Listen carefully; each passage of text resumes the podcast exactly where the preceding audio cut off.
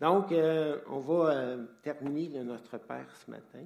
Comme je vous ai dit la semaine dernière, j'ai essayé de, l'étudier cette fois-ci, mais dans le contexte du Sermon sur la montagne. Donc, euh, là, je vais juste parcourir les, dans mes notes, là, très, très rapidement, les chapitres 1 à 5 de Matthieu, euh, avant d'arriver au chapitre 6 euh, à la prière, OK? Puis après, on va regarder un diapo de la prière, puis après ça, ben, on va analyser encore plus en détail. Donc, euh, là, je, suis là dans Matthieu 1, puis qu'est-ce que j'observe après ma abord? Bon, comment, comment Jésus est-il présenté? Parce que sa généalogie est présentée comme le Christ, c'est la première chose, le Messie ou l'envoyé de Dieu. Donc, quelqu'un de très bien placé pour nous parler du Père, parce qu'il y a beaucoup de questions dans Matthieu de Dieu, votre Père. C'est très euh, spécial. Donc, euh, Jésus est l'envoyé spécial de Dieu, pas un simple prophète de plus, là, mais le prophète des prophètes euh, dont Moïse avait annoncé la, la venue dans Deutéronome 18. Puis après ça, il est décrit comme étant le fils de David. C'est le deuxième euh, nom qui lui est attribué, le fils de David. Donc, il est euh, de descendance royale. Hein? Puis, euh, David était une figure typologique annonçant le roi des rois qui est Jésus, n'est-ce pas? Euh, le fils d'Abraham, ça, remonte jusqu'à Abraham, c'était très important. Le père Abraham pour les Juifs. Euh, les Juifs euh, se disaient enfants d'Abraham et Jésus leur a dit, ben là, Dieu peut prendre ces pierres-là que vous voyez, là, puis les transformer en enfants d'Abraham. Ça va être encore mieux que vous autres, parce qu'il se, il se vantait d'être enfant d'Abraham, mais il avait pas la foi en Dieu qu'Abraham avait eue. Non seulement Dieu avait promis des choses à Abraham, mais Abraham avait su attendre des années, pour pas dire des décennies, avant de voir l'accomplissement des promesses de Dieu, puis il n'a pas tout vu. Il est mort en ayant vu une petite partie de ce que Dieu lui avait promis, mais pas, la totalité. Euh, le fils de Marie, Marie sa mère, mais euh, venant du Saint-Esprit, donc l'homme-dieu, c'est ce qu'il était. Alors, il est bien placé pour euh, nous parler euh, du Père et pour nous tendre la main pour le salut. Et il portait deux noms, hein? Euh, Jésus, qui signifie Dieu est salut, l'éternel, pas Dieu, mais l'éternel est salut. Puis Emmanuel, qui, qui veut dire Dieu avec nous. L'éternel avec nous. Merveilleux, ça. L'Éternel qui vient sur la Terre, puis quand tu penses à la petitesse de la Terre dans la galaxie, c'est extraordinaire. ça, nous donne beaucoup d'importance. C'est un personnage euh, aussi important que Jésus qui se déplace des troisièmes cieux, pour venir euh, sur la terre secourir ces créatures. Quel amour, quel... C'est fantastique, euh, l'Évangile. J'espère que vous vous habituez pas, parce qu'il n'y a pas un système religieux humain au monde qui se compare à la, à la magnificence de l'Évangile. Il n'y a pas un seul euh, maître des religions qui s'est sacrifié pour ses, ses, ses adeptes Généralement, c'est les adeptes qui se sacrifient, puis euh, qui sacrifient leur argent et tout ce qu'ils ont pour le, gourou, là. et non pas l'inverse. Ben là, tu arrives dans le chapitre 2. Qu'est-ce qui arrive dans le chapitre 2? Il y a un contraste qui est brossé entre des étrangers, des non-juifs qui ont une soif spirituelle incroyable au point de partir de l'Orient, très très loin, là, c'est un grand voyage de l'Orient à Jérusalem, puis, puis de venir adorer le roi des Juifs qui vient de naître. Pourquoi? Ben, il y a sûrement des Juifs en exil qui, qui, qui, leur avaient parlé de, l'Éternel et, du roi promis de la descendance de David là, qui allait venir un jour régner sur la terre. Puis peut-être que ces mages-là qui étaient euh, sûrement des astrologues, euh, mais des sages probablement, des, des, genres de prêtres peut-être aussi, mais, eux autres, ils ne sont pas satisfaits de tous les dieux qu'ils ont en Mésopotamie. Euh, ils ont une soif spirituelle. Et ça contraste tellement avec les Juifs, les pharisiens. Euh, Hérode, mais ben là, Hérode, lui, est paranoïaque complètement. Euh, lui, c'est maladif. Aussitôt qu'il y a un peu de compétition à l'horizon, il perd les pédales complètement. Mais, tout Jérusalem est troublé aussi d'apprendre que les mages viennent adorer un roi des Juifs. Puis Hérode dit, bon, il s'informe auprès des souverains sacrificateurs, puis des scribes, puis il, leur demande, dites-moi tout ce que vous savez au sujet de ce roi des Juifs qui a été annoncé par les prophètes. Puis les, scribes lui disent exactement ce qu'il en était. Puis tout le monde se rassoit sur son steak, sur sa chaise, je ne sais pas s'il y avait des chaises ou son banc, ou, enfin, dans l'herbe. Peu importe, il s'assoit, personne ne le cherche. Personne ne s'empresse de, de, suivre les mages et de dire, ben nous autres aussi, on veut aller l'adorer. Il y a juste Hérode qui a eu un, petit désir euh, hypocrite de l'adorer. Il ne voulait pas l'adorer, il voulait l'assassiner, comme on voit dans le reste du récit. Puis qu'est-ce qu'on voit dans, le reste du récit, dans le fond? Qu'est-ce qu'on voit? On voit la protection divine que le Père offre aux mages, la direction spirituelle, la protection divine, et que le Père offre à, Joseph, Marie et Jésus. Les anges apparaissent, ils ont des songes, tout est orchestré de façon extraordinaire par le Père. Puis ça me, ça ramène un peu dans notre Père, tu quand il dit euh, ne nous conduis pas dans l'épreuve, là on verra que c'est peut-être plus le mot épreuve, tribulation que le mot tentation qui est là. Ne nous conduis pas dans, dans l'épreuve, mais délivre-nous du malin, du diable qui veut nous détruire parce qu'on s'est identifié à toi. Puis ici, c'est ça. Jésus vient de naître. Le, diable sait très bien, très, très bien qui est Jésus. il veut le détruire au point de massacrer les enfants de Bethléem et tout. De, deux ans et moins, c'est quelque chose quand même. C'est vraiment incroyable, ce chapitre-là. Ensuite, arrive dans le chapitre 3, puis là, c'est le précurseur qui, arrive. Euh, c'est quoi son message? Son message, c'est repentez-vous.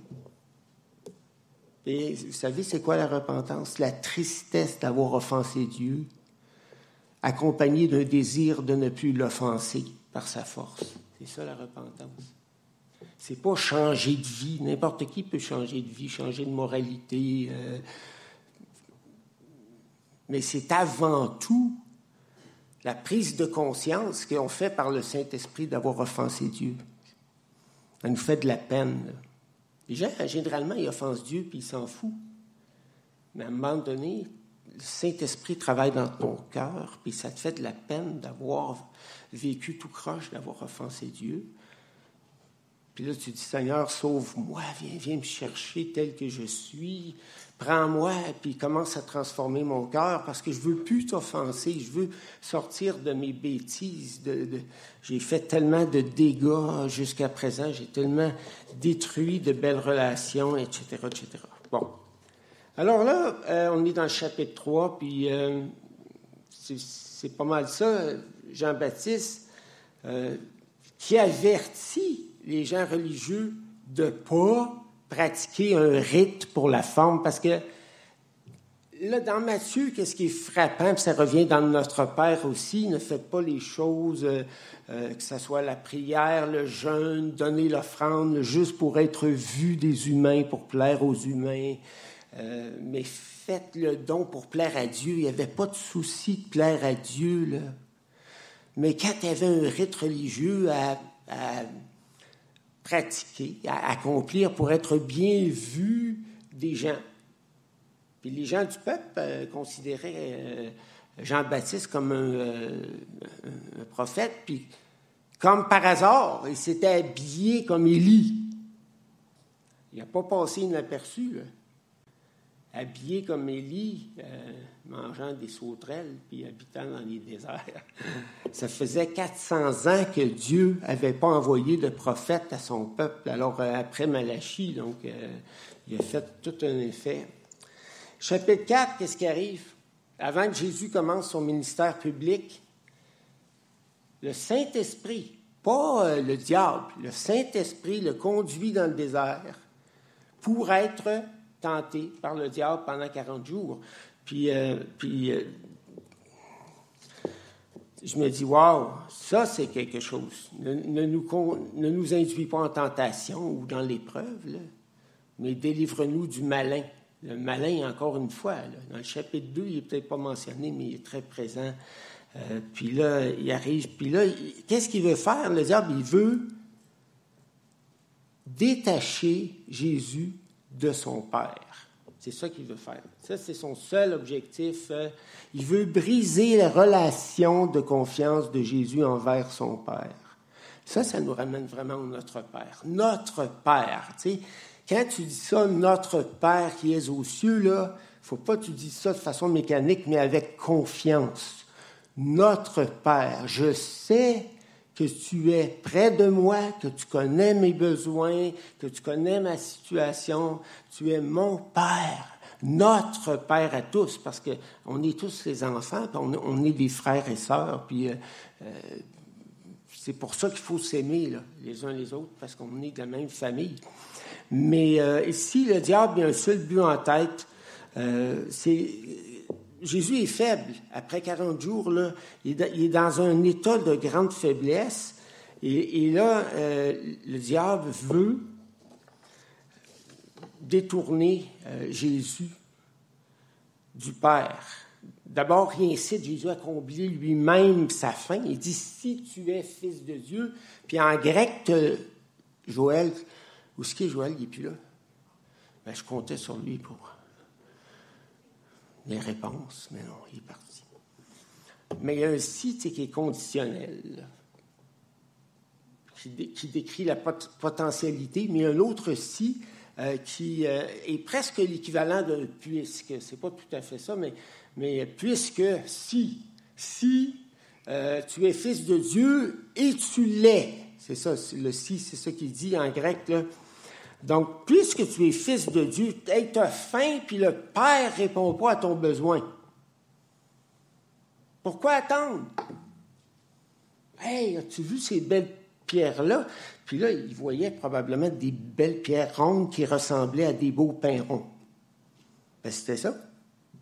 Il dit, regarde, ces pierres-là, ils ont déjà la shape des bons euh, pains. Euh, comment est-ce qu'on appelle ça? Les boules de pain. Les miches les pains niches. Donc, mais les autres, je ne sais pas si c'était juste du pain sans levain, par contre. Il ne faut pas que je dise de bêtises. Euh, peu importe. Écoute, attends pas que le Père, le Père, tu vois bien qu'il t'a oublié, tu vois bien qu'il est occupé ailleurs, là. il sait pas que tu as faim. Transforme ces pierres en pain.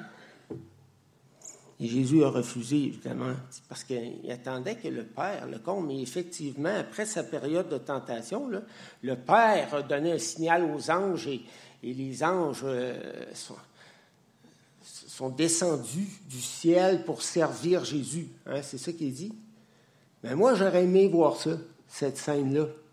Est-ce qu'il y a quelqu'un qui a pris une vidéo de ça ou qui aurait. Euh, non, mais j'aurais aimé voir ça, moi, les anges. Ça ne devait pas être juste un petit ange qui arrivait avec son brown bag, et, un petit, euh, sac de papier avec un petit lunch. D'après moi, c'était quelque chose d'assez euh, extraordinaire. C'était pas juste on t'apporte de la bouffe, là.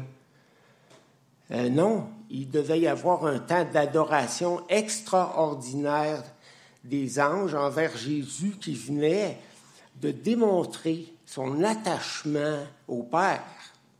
Alors quand Jésus, dans notre Père, il dit, voici comment vous allez prier, notre Père, celui en qui on veut mettre notre confiance, il savait de quoi il parlait. Et nous autres aussi, quand on est dans l'épreuve, euh, qu'on est faible, le diable arrive, qu'est-ce qu'il veut faire? Nous faire douter de l'amour de Dieu, nous détacher du Père. De telle sorte qu'on cesse de l'adorer, on cesse de dire que ton nom soit sanctifié, que ton règne vienne, on perd notre enthousiasme, que ta volonté soit faite sur la terre comme au ciel. Puis, c'est pas qu'on est amer contre Dieu, mais on est déçu. Qui n'ait pas comblé nos besoins plus rapidement ou de la manière dont on aurait voulu. Je me suis surpris justement quelquefois à, à dire à Dieu, Seigneur, j'ai tel besoin, puis voici comment tu devrais le combler, puis voici quand, puis voici comment, puis voici avec qui. après ça, c'est comme si cet esprit m'avait dit, Bernard, c'est insultant ta prière. Tu parles à un Dieu infiniment sage, infiniment grand, qui sait exactement quoi faire, tu peux lui présenter respectueusement ton besoin, mais tu n'as pas besoin de lui dire comment procéder pour le combler. Parce que ça, c'est, très insultant pour Dieu. Non, mais si tu as confiance en lui. Alors, euh, bon, après ça, euh, le diable dit, bon, garde, euh, on va monter sur une, montagne, je pense, puis tu vas te. Non, c'est au temple, là, au-dessus du temple, tu vas, te jeter en bas du temple, puis, puis là, ton père, mais il n'aura pas le choix. Il, il, va envoyer des anges pour, euh, pour pas que tu casses la fiole. Je sais pas s'il parlait québécois, là, mais. Mais, mais, mais c'était de tenter euh, le Père. Tenter Dieu, ça veut dire quoi? Lui demander une autre preuve de son amour quand ce n'est pas nécessaire. C'est ça que ça veut dire, tenter Dieu. C'est, faire douter. Douter. C'est ça. Puis troisièmement, ben, le diable dit à Jésus, écoute, euh, voici tous les royaumes de la terre, je te les donne.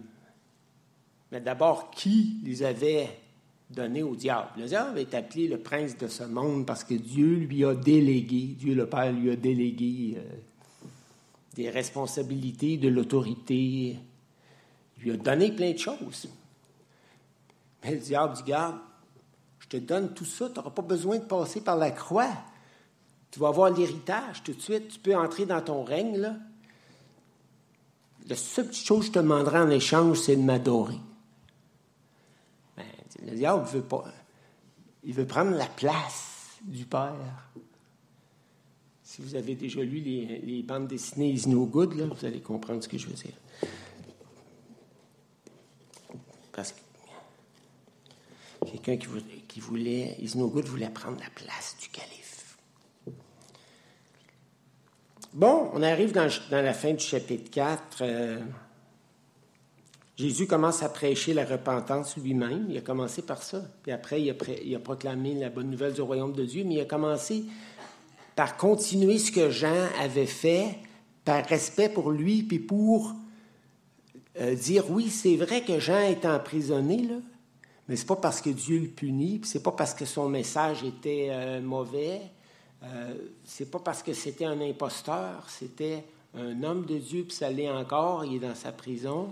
Alors Jésus, il a commencé, c'est écrit, c'est spécial, hein? il a commencé par prêcher la repentance, exactement comme Jean faisait dans le chapitre 3.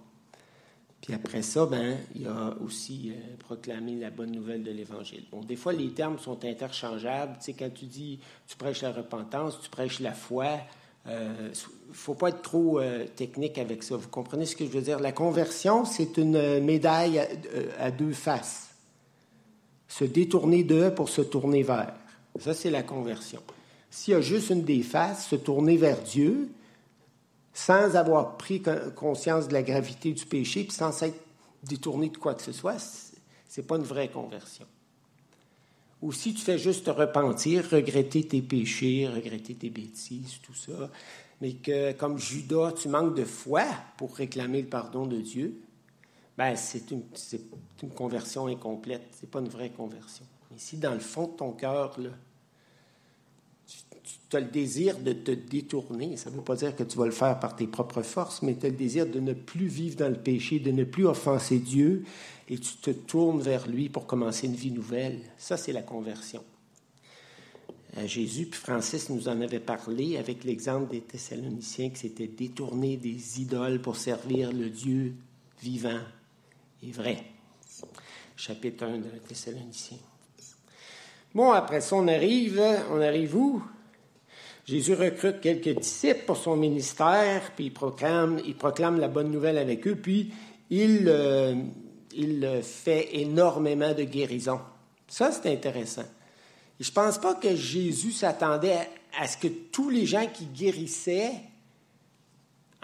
restent là pour écouter son message. Il y en a qui sont restés là parce qu'ils ont reçu euh, sa grâce, euh, ils, ont, reçu son amour, mais il y en a d'autres qui sont partis chez eux, comme euh, je pense c'est les dix lépreux à un moment donné, c'est qui n'étaient pas revenus dire merci, quoi que ce soit, pouf, ils sont partis, ils sont guéris, c'est merveilleux. C'est facile de recevoir les bénédictions de Dieu, mais sans être reconnaissant envers Dieu. C'est drôle, hein, notre Père, ça commence par Dieu, tu vois, exprimer à Dieu euh, ton appréciation de sa grandeur, de sa proximité avec toi. Euh, tu vas prier pour que son règne euh, s'établisse dans ton cœur, puis dans le cœur des gens qui t'entourent, puis dans le cœur des non-croyants aussi, qui règnent eux-mêmes dans leur cœur. Puis tu vas dire, Seigneur, j'aimerais tellement que ta volonté soit faite sur la terre. Toi seul peux le faire, mais comme, comme les anges la font au ciel. Puis après, ben, qu'est-ce qu'on arrive dans le chapitre 5? Euh, et là, on avait vu ça la semaine dernière, on avait vu le parallèle entre les béatitudes et le Notre Père, dépendre de Dieu, versets 1 à 5, faire sa volonté, versets 6 à 9, et attendre du Père la récompense, dans les versets 10 à 12. Puis tout ça, là, si tu fais tout ça, euh, ben, tu deviens le sel de la terre. Et sel, euh, je ne comprends pas les commentateurs qui parlent d'anticorruption, de puis ça. C'est vrai que le sel a différents, euh, différentes significations possibles, mais, mais là, c'est écrit tel quel, la saveur. Il parle de, de sel comme assaisonnement. Ne cherchez pas d'autre chose. L'interprétation est donnée dans le texte même. La saveur. Est-ce que vous trouvez le monde insipide? Trouvez-vous notre culture un peu insipide? Ça ne veut pas dire qu'on n'aime rien dans notre culture. Aime la musique, on aime certaines productions artistiques, qu'on peut aimer le, plein air et tout. Mais, je parle dans, le monde des humains, là, dans ce qui est plus mondain. Est-ce que moi, je trouve ça insipide. Insipide. C'est vrai que euh, à 65 ans, c'est différent que quand on est jeune. Tu sais, quand j'avais, euh, mais même à 17 ans, quand je me suis converti, j'avais déjà tout vu ce que j'avais à voir, parce que ça ne prend pas de temps de faire le tour de ce que les humains ont à offrir. Puis non, je ne veux pas être trop euh, dur, mais, mais trois, quatre sujets là, qui tournent en rond. Puis là, je parle pas de, de tout le monde. Il y a des gens super intéressants euh, avec qui on passerait des heures et des soirées entières, puis on les écouterait, euh, les écouterait. Mais, vous comprenez ce que je veux dire, la culture dans ce cas-là de, d'ordinaire, là, c'est insipide. Puis là, les croyants arrivent là-dedans avec des relations qui sortent de l'ordinaire, euh, avec euh, une joie qui, qui, est profonde, qui sort de l'ordinaire, avec une satisfaction, avec une paix dans l'épreuve que les gens du monde ne voient pas. C'est spécial. Souvent, les croyants qui sont à l'hôpital euh, et qui ont l'occasion d'être observés par les, gardes puis les médecins euh, euh, ont vraiment un ministère, un ministère efficace auprès des gens qui les entourent. Donc, vous êtes le sel de la terre et vous êtes la lumière du monde pour permettre aux humains de trouver le chemin qui mène à Dieu. Ce n'est pas lumière décorative, c'est lumière qui vous permet de retrouver votre chemin Euh, dans une maison, euh, si tu as zéro lumière et qu'il fait super noir dehors, ça prendra pas de temps avant que tu t'en fâches dans les, euh, les meubles de la maison et tout. Il y avait des gens qui voyageaient, mais ce n'était pas indiqué de voyager la nuit parce qu'il y avait des, maraudeurs puis des voleurs, des gens qui, attendaient la nuit, comme encore aujourd'hui, pour faire le mal et tout. Puis je te dis que le voyageur, là, euh, la nuit est en train de tomber. Euh, il, a, ses bagages, peut-être sa femme, ses enfants, tout ça. Puis, puis euh, là, il est un peu perdu, mais oups, il voit une belle lumière en haut d'une ville. Puis là, c'est ce qui va lui permettre de trouver son chemin pour se retrouver en sécurité. C'est ça l'idée ici de la lumière. C'est intéressant parce que, tu sais, dans, dans, dans Matthieu 6, c'est dit ne faites rien pour être vu des humains. C'est répété plusieurs fois, peut-être une dizaine de fois, mais ici c'est dit que votre lumière brille devant les yeux des humains. Alors, ce n'est pas une question de s'effacer puis de disparaître, C'est que euh, c'est pas toi que les gens ont besoin de voir tellement, mais c'est Dieu en toi. Ça, ça fait toute la différence. C'est la lumière splendide que Dieu a mise dans ton cœur, dont les gens ont besoin. C'est ça qu'ils ont besoin de voir. Mais ils n'ont pas besoin de voir un Bernard euh, avec un ego super gonflé. Parce que même à son meilleur, il n'est pas si beau. Mais voir Dieu, c'est la même chose quand les gens rentrent dans une église.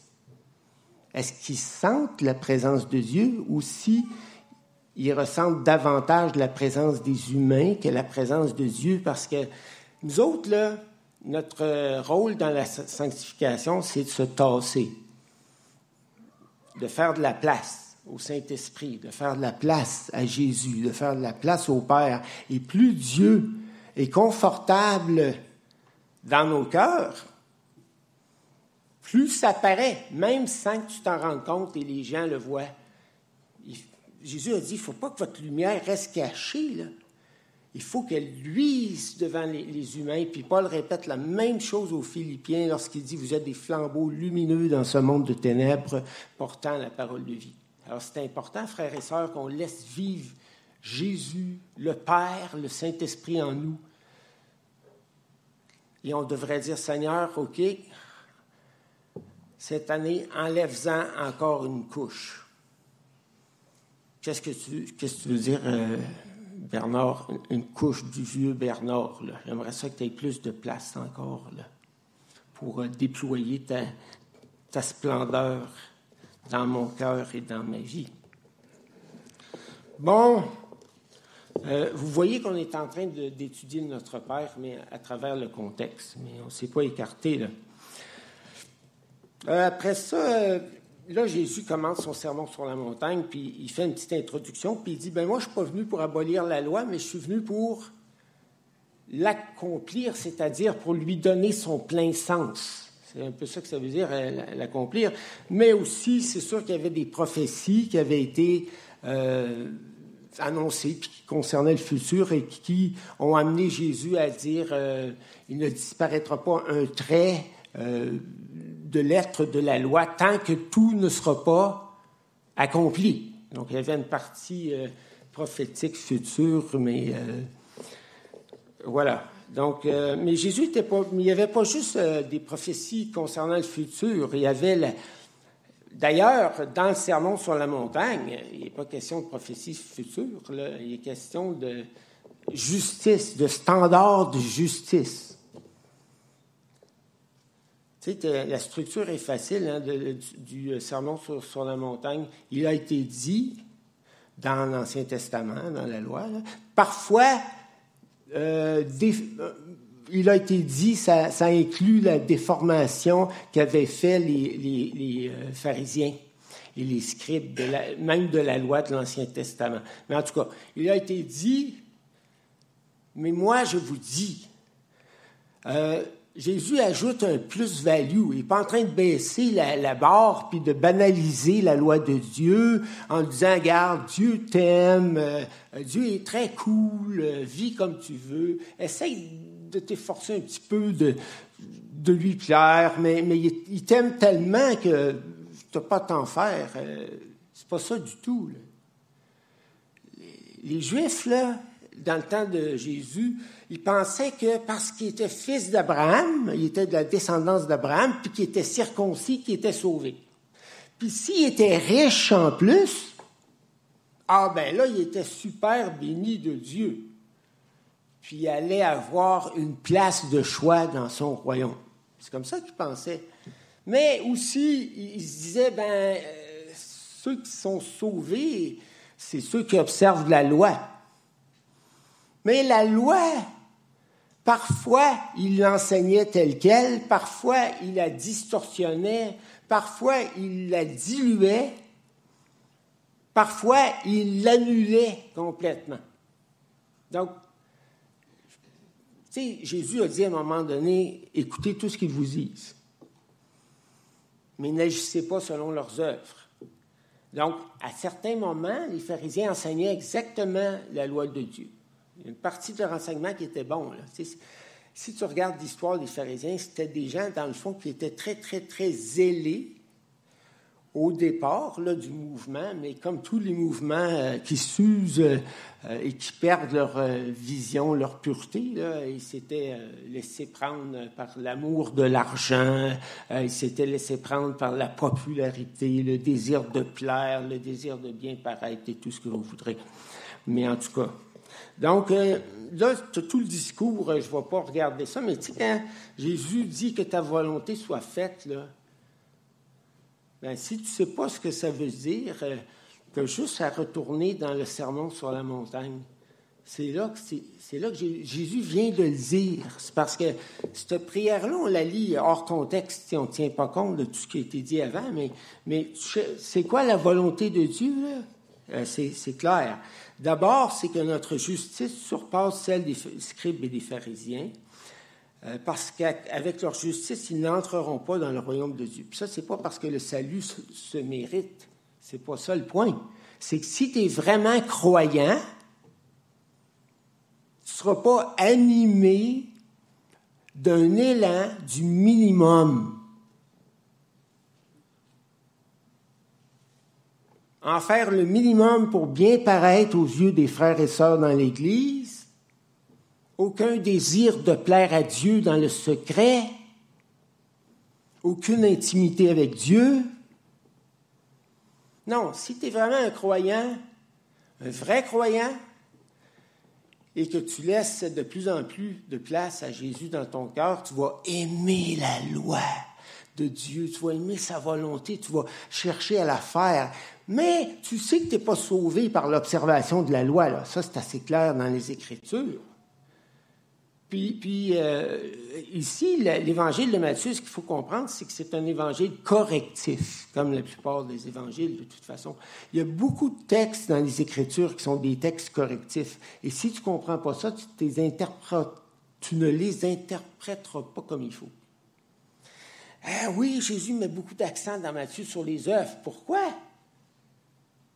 Ben parce que les, pharisiens s'étaient mis en tête que finalement, euh, malgré leur enseignement, malgré ce qu'ils disaient, ils ne mettaient pas grand-chose en pratique, puis ils pensaient qu'ils étaient sauvés, puis ils s'étaient trompés eux-mêmes, puis ils trompaient les gens du peuple. Et, Jésus, leur a dit, si vous êtes un, un bon arbre, un bon arbre porte du bon fruit, et un mauvais arbre porte du mauvais fruit, ne peut pas porter de bons fruits. C'est comme ça que vous allez reconnaître les faux prophètes.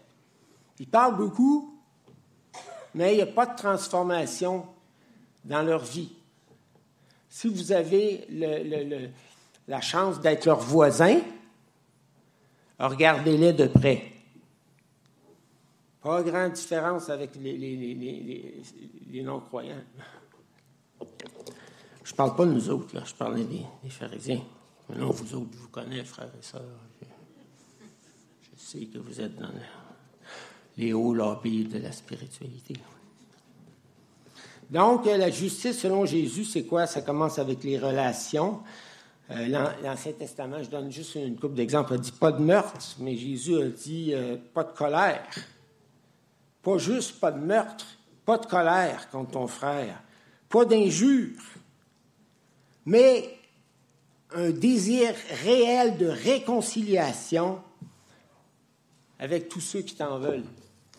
C'est ça? Euh, bon, après ça, un autre, un autre point l'adultère, la loi de l'Ancien Testament, l'acte d'infidélité, le geste, là, il faut que tu couches. Euh, ça prend le geste. Jésus, l'infidélité qui commence dans le cœur, c'est du cœur des humains que viennent les mauvaises pensées, les meurtres, les adultères, les vols, les, la violence et tout ce que vous voudrez. Donc le péché, même si tu n'as pas commis de geste, euh, peut être très présent et tu peux le nourrir dans le fond de ton cœur. Divorce. Ah, Moïse nous a permis euh, une lettre de divorce. Inscrit dans la loi de l'Ancien Testament. Enseignement de Jésus, lettre de divorce pour adultère seulement. Puis quand on dit adultère, c'est peut-être pas même juste un accident, là, mais peut-être une relation adultère qui dure et perdure. Euh, ça, c'est pas mentionné, mais, euh, les Juifs donnaient des lettres de divorce à leur euh, épouse pour n'importe quelle raison. Manque de sel dans la soupe, pas assez de vinaigrette dans la salade, le gars se lève de mauvaise humeur un matin, il veut changer de femme. Il s'est levé avec un nouveau désir. L'aide de divorce, garde Moïse, dans la loi, nous a permis d'écrire des lettres de divorce. Donc, tu peux t'en aller. Euh, laissez-moi vous dire que la femme divorcée, elle n'avait pas beaucoup de soutien dans la société. Parce que, tu sais, les gens avaient de la moralité quand même, un peu comme au Québec, dans les années 40, là, tu sais, donc si une fille mère avait le malheur de. Qu'est-ce qu'on faisait, hein, Margot, avec les, filles mères? On les cachait dans les couvents. Parce que les familles en avaient honte et tout. Quelque chose, hein? après ça, Jésus parle de loyauté. Il dit là, là quand tu t'engages envers le Seigneur, là, arrête de jurer puis dire oui, Seigneur, je le jure, je vais faire ci, je vais faire ça. Jurer par le ciel, par la terre, par l'autel, par tout ce que tu voudras. Arrête de jurer. Que ton oui soit oui, que ton non soit non, c'est-à-dire dis la vérité. Si tu dis la vérité, tu n'as pas besoin de dire Ah, mais là, je, là, t'es, témoin que je m'engage, hein, puis je, jure que je vais te le remettre, cet argent-là, puis que. Jésus a dit C'est, assez, là. Soyez loyal, intérieurement. Comment répondre au mal qu'on nous fait? La loi de l'Ancien Testament, œil pour œil, œil pour œil, dent pour dent. Puis, vous savez, l'œil pour œil, dent pour dent, ça peut nous sembler barbare, mais c'était une grosse amélioration par rapport à ce qui se faisait dans la société. Donc, ce n'était pas euh, une loi d'abus. Parce qu'avant que Dieu dise dans sa loi œil pour œil, dent pour dent, euh, les gens se faisaient péter une dent, puis ils cassaient toutes les dents de l'autre. En rétaliant, comment est-ce qu'on dit ça? Anglais, c'est retaliation, mais en riposte. Merci. C'est bien. alors, euh, c'était déjà une loi qui. Toutes les lois de l'Ancien Testament, même les lois concernant les femmes et tout, il n'y a rien de restrictif. Tout améliore ce qui se faisait dans les nations païennes autour. La parole de Dieu apportait des standards plus élevés que les standards dans la société. Ça, c'est important à comprendre, mais mais Jésus, ben, lui, il dit, regarde, on va aller un petit peu plus loin que ça. on va pas aller avec l'œil pour œil, dent pour dent, euh, répondre au mal par le bien. Bon, comment traiter nos ennemis? Euh, ben, Dieu nous a dit dans sa loi qu'il fallait, euh, qu'il fallait aimer le prochain, ceux qui nous aiment, là, puis haïr nos ennemis. Mais là, Jésus a dit, bon, garde, euh, haïr ses ennemis, c'est difficile à retrouver dans l'Ancien Testament. Ça, je pense, c'est les, les euh, pharisiens qui avaient déduit dans leur euh, logistique, là, que si on aimait nos amis, donc on avait le droit de haïr nos ennemis, parce qu'il n'y a pas de verset dans l'Ancien Testament qui correspond à ça comme tel. au contraire, dans Proverbe 25, 21, c'est dit même de faire du bien à ses ennemis. mais Jésus dit, garde, tu vas répondre au mal par le bien. Tu vas aimer tes ennemis, tu vas les bénir, tu vas leur faire du bien, tu vas prier pour eux, pour ceux qui te persécutent, afin que tu ressembles à ton Père qui est dans les cieux, ton Père céleste, car il fait lever son soleil sur les bons et sur les méchants, puis il fait tomber sa pluie. Puis là, prenez-le pas comme la pluie des ouragans. Non, la pluie qui fait pousser des, plantes dans le désert qui, te, permet d'avoir de la nourriture. Alors Dieu, c'est vrai, Dieu est bon avec euh, ceux qui croient en lui, ceux qui ne croient pas en lui, ceux qui l'honorent, ceux qui le blasphèment à cœur de jour. Spécial quand même. Hein. Puis là, c'est comme s'il y a un lien qui s'établit, là. Tu sais, que ta volonté soit faite sur la, terre comme au ciel. C'est comme si le Père céleste, là, tu t'approches de lui, tu dis Notre Père qui est aux cieux, que ton nom soit sanctifié, c'est-à-dire qu'on lui accorde une, place spéciale dans notre cœur, dans notre vie et tout et tout. Que ton règne vienne, que ta volonté soit faite. Là. Puis là, le Père, je suis certain qu'il répond Mon enfant, je veux que tu deviennes comme moi. Je veux que tu me ressembles. C'est ça. Moi, je fais du bien aux méchants. Alors toi aussi, tu vas faire du bien aux méchants. Tu vas être, euh, voilà, parfait comme ton Père céleste est parfait. Bon. Euh, prier et jeûner à l'abri des regards pour plaire à Dieu. On est rendu dans le chapitre 6 plutôt que de faire, euh, le faire de façon ostentatoire pour paraître spirituel aux yeux des humains ne pas mettre notre confiance dans la, multiplicité euh, ou la longueur de nos prières, mais dans la bonté du Père céleste qui connaît nos moindres besoins et à qui nous adressons nos prières. Voyez-vous, ce qui donne de la puissance à la prière, c'est pas euh, que tu en fasses longtemps, euh, que tu en fasses beaucoup. Puis même si je sais qu'il y a des programmes qui visent à, à, prier 24 heures par jour, des programmes quantitatifs, et je ne dis pas que c'est mauvais. Mais il ne faut pas que tu te focuses trop sur le 24 heures. Ce n'est pas ça qui donne de la puissance à tes prières. Tu peux faire une prière de trois minutes qui va être plus efficace et beaucoup plus puissante que euh, trois heures de prière. C'est, tu l'as fait? Est-ce que tu l'as fait à Dieu en qui tu mets ta confiance? Est-ce que ta prière est remplie de foi? Est-ce que tu crois dans la bonté de Dieu, peu importe ce que tu vis, peu importe les épreuves que tu traverses? Est-ce que tu t'es résolu de ne pas douter de son amour? Ça, ça serait quelque chose à faire. Hein? Des fois, là, on réagit sur le coup de l'émotion, mais on devrait prendre des résolutions. Euh, Daniel était résolu, c'est-à-dire qu'il avait pensé d'avance à comment il réagirait si telle ou telle situation se produisait. Pourquoi est-ce que nous, on ne pense pas à comment on aimerait agir et réagir, puis on décide de devant Dieu comment le faire avant que ça arrive? Je vous avais raconté l'histoire hein, du couple que je rencontre au camp des boulots. Puis, euh, sont tout à fait euh, éprouvés dans le sens que leur bébé est mort étranglé entre deux barreaux de la bassine.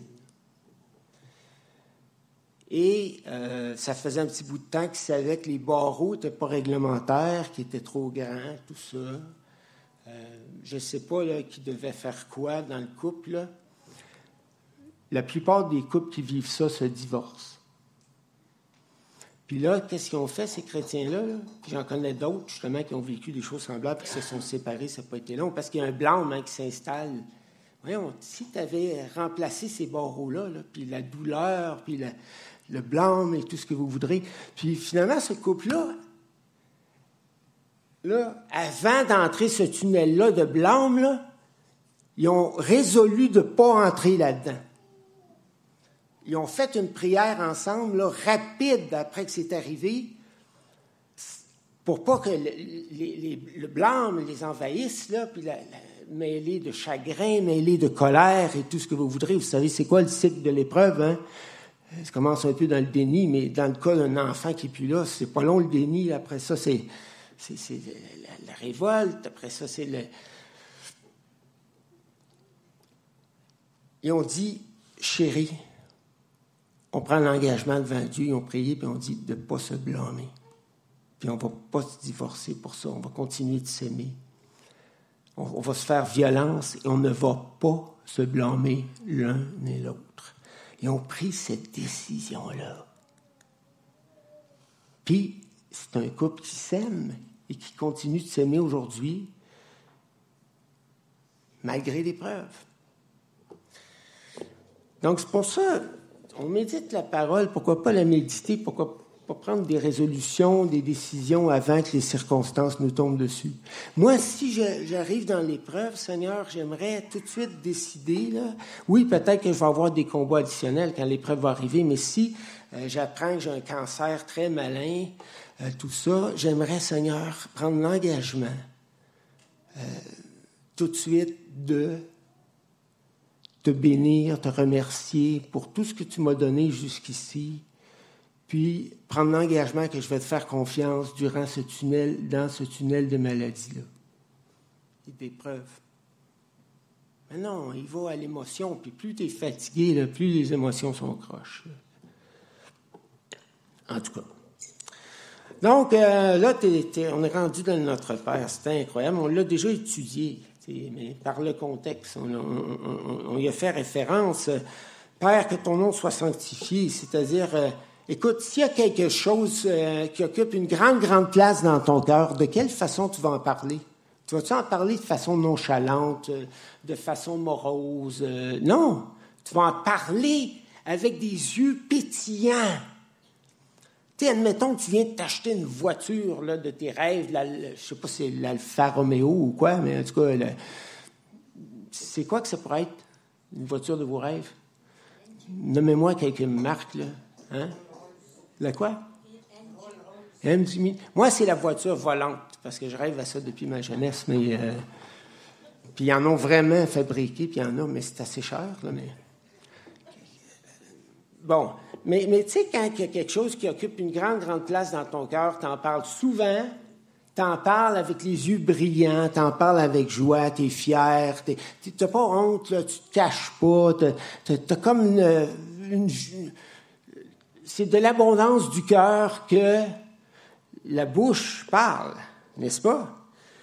Alors, si tu comprends vraiment que ton Père qui est dans les cieux est un être extraordinaire, qui, malgré son infinie grandeur, est attentif à tes moindres besoins. Je serais curieux de faire un dessin là, des galaxies, puis de mettre la Terre là-dedans, puis de mettre euh, ta chambre à coucher là-dedans, puis de mettre tes besoins. Là. Tu sais, Dieu est grand, plus grand que les cieux, euh, infiniment grand. Puis il, il écoute des millions de personnes en même temps. Dessinez les oreilles de Dieu. Ça va être tout un dessin. Ça va être difficile à dessiner quand tu y penses. Puis non seulement il entend, mais c'est pas du pas du euh, cafouillage. Pour lui, il entend tout, puis il comprend tout, puis il voit tout. Puis, puis euh, quand, quand, tu pleures, quand tu es triste dans ton cœur, peut-être que les gens ne le savent pas, mais, mais parce que tu le caches bien, mais tu es triste et ils voient ça. notre Père, oh là là, quelle proximité, quel amour, quelle tendresse, quelle fidélité, quelle... qui est aux cieux. Mais là, il est grand, infiniment grand. Donc, quand tu en parles, si tu sanctifies son nom, tu n'en parleras pas de façon euh, nonchalante. que ton règne vienne, ben on en a parlé, on en a parlé. Il faut peut-être que tu lâches prise dans certains domaines. Peut-être que Dieu règne dans quelques domaines de ta vie, puis il y a peut-être des domaines dans lesquels il ne règne pas. C'est toi qui règnes. C'est toi qui contrôles. Tu n'as jamais donné cette partie-là de ton cœur à Jésus ou, au Père céleste pour qu'il vienne régner dans ta vie. Ça, c'est toi qui, s'agrippe là et qui fait sa propre petite volonté. Pourtant, euh, la Bible dit clairement que avant de connaître Dieu, on vivait pour nous-mêmes. Puis après avoir connu Dieu, qu'est-ce qu'on est supposé faire? Ne plus vivre pour nous-mêmes, mais vivre pour celui qui est mort et ressuscité pour nous par simple reconnaissance. Nous, nous l'aimons parce qu'il nous a aimés le premier, puis pas juste en parole, mais en, sacrifiant sa vie, ça a coûté cher. C'est gratuit le salut pour nous, mais pas pour Jésus. Jésus, ça a été extrêmement, extrêmement cher. Donc, c'est ça, c'est que ton règne vienne, que ta bonne volonté soit faite. Mais ben, je vais vous donner le document, mon document, puis je vais vous inviter à lire.